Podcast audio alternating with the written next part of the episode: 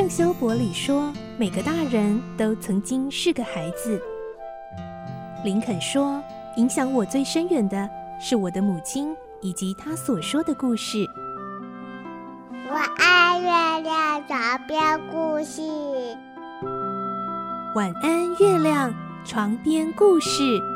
小青姐姐邀请每一位大孩子、小孩子一起听故事，不管多忙，也要和你一起听故事。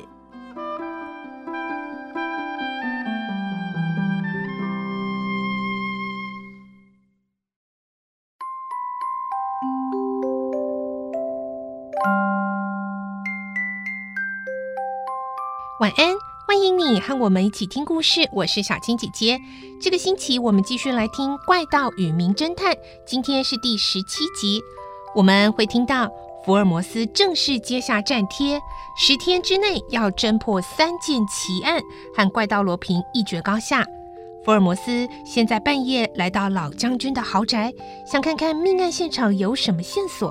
结果幽暗空无一人的宅邸，竟然出现神秘的人影。这会是谁呢？来听今天的故事，《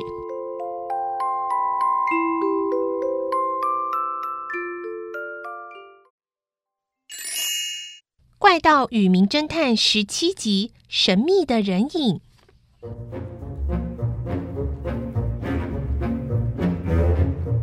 福尔摩斯一个人在深夜里来到老将军的命案现场，也就是他生前所住的豪宅。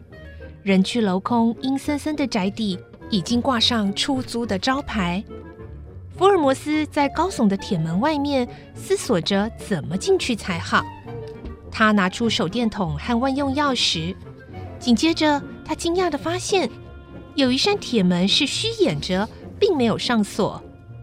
福尔摩斯说：“嗯，这倒省了我的麻烦。不过，为什么不上锁呢？”他溜了进去，而大门仍旧维持虚掩。他想穿过前院，但是只走了两三步，他停下了脚步，因为他发现三楼的一个窗户竟然露出了一道亮光，而这个光亮呢，照映出窗帘上的人影，所以确定里面是有人的了。竟然有人抢先一步，已经潜伏在里面，而且这个亮光。接着从三楼移到二楼，窗户一个接着一个接续的亮起，看来像是在检查整个房间。到底是谁呢？三更半夜的，竟然在这才发生命案不久的凶宅走来走去啊！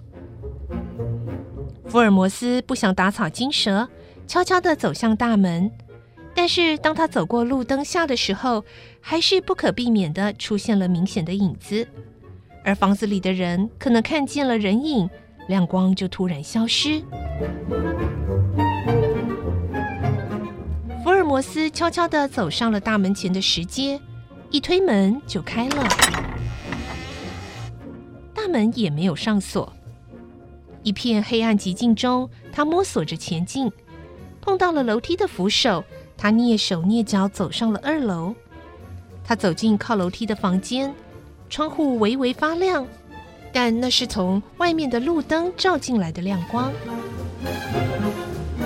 福尔摩斯靠近窗户往下看，看到一个男人的影子，这一定是刚才在房子里走来走去的那个家伙，而这个人可能就是趁着福尔摩斯刚刚要进到房子的空档，从别的楼梯走下来。由小门走进院子里来的这个人，穿过院子，顺着墙边的树荫逃向左边去了。可恶，让他溜了！福尔摩斯并没有死心，他下了楼去追，但是却已经不见影踪了。他站在那儿查看四周的动静，终于他看到了树影下有个黑影在晃动。他一边看一边想：“嗯，奇怪，他为什么留在那儿没有逃走呢？他大可以跑掉的。或许他想躲在那里，也是想要看清楚我到底是谁。哼！不过我确定，这个笨手笨脚的家伙，绝对不是罗平，应该是他的手下。两个人都不敢轻举妄动，就这样对看了很久。终于，福尔摩斯认为已经可以进行攻击了。他目不转睛地盯住那个人，一步步地向前走去。而对方这时也举起手枪，准备开枪。就在这一瞬间，反应很快的福尔摩斯一个纵身跳入树丛，使对方来不及瞄准。三下两下，福尔摩斯就将这个人压制在地上了。对方虽然猛力挣扎，但是福尔摩斯把他紧紧地压着。对方发出声音，但仍拼命挣扎，想把福尔摩斯给翻下身去。哎呀！哼哼，看来我拔得头筹，一下就逮到罗平的同伙了。哼！福尔摩斯一手压制着他，另一手摸出手电筒，照亮对方的脸孔，想看清楚到底是谁。但是这一下可把福尔摩斯给吓了一大跳。呃，怎么是你呀，华生？嗯、呃，原来是福尔摩斯啊！哎呦，到底是怎么回事啊，华生？我不是叫你在饭店好好休息，等我联络你吗？我就是接到你的联络才来的啊。什么？我没有给你什么通知啊。嗯，那这是哪来的？这封信？送信的人啊，说是你托他送到饭店来给我的嘛。嗯。福尔摩斯用手电筒的亮光看着华生所拿出的信，华生念着，这个信上面就写着。快到安瑞摩丹街来，将军的宅邸是空房，挂了出租的牌子，请把室内的正确尺寸量出，再回到大饭店等我。夏洛克·福尔摩斯，你看，我就是看到了这封信，所以才赶紧跑来的。然后照你所说的，一个接一个的在房间测量，结果我就看到有个人影从大门溜进来了。哎呀，那是我。我怎么知道嘛？我想说，那一定是罗平，要不然就是他的手下，所以我就从厨房的小门溜出去，躲在这个树荫里。啊，我真的是做梦也没有想到是你嘛！哎，我知道了，我们被罗平给捉弄了。刚才我还以为我先攻下一城呢，没想到是上了他的当。哎，但他为什么要费那么大的劲儿，用一封假信把你骗到这儿来？罗平一定有什么企图，不妙！我们得赶回大饭店才好。快！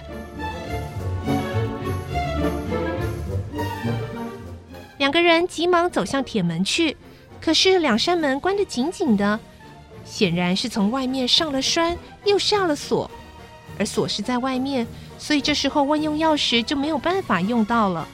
他们两个合力冲撞着这两扇门，可是。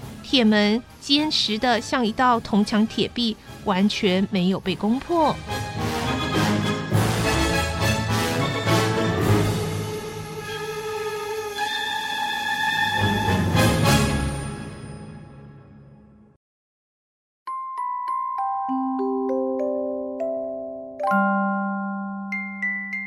嗯，没想到呢，这个神秘的人影竟然是华生，真是一场乌龙啊！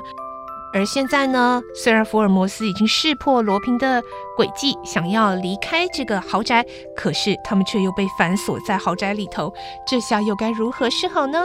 明天再继续来听这个故事喽。我是小青姐姐，我们明天再见，晚安。小朋友要睡觉了，晚安。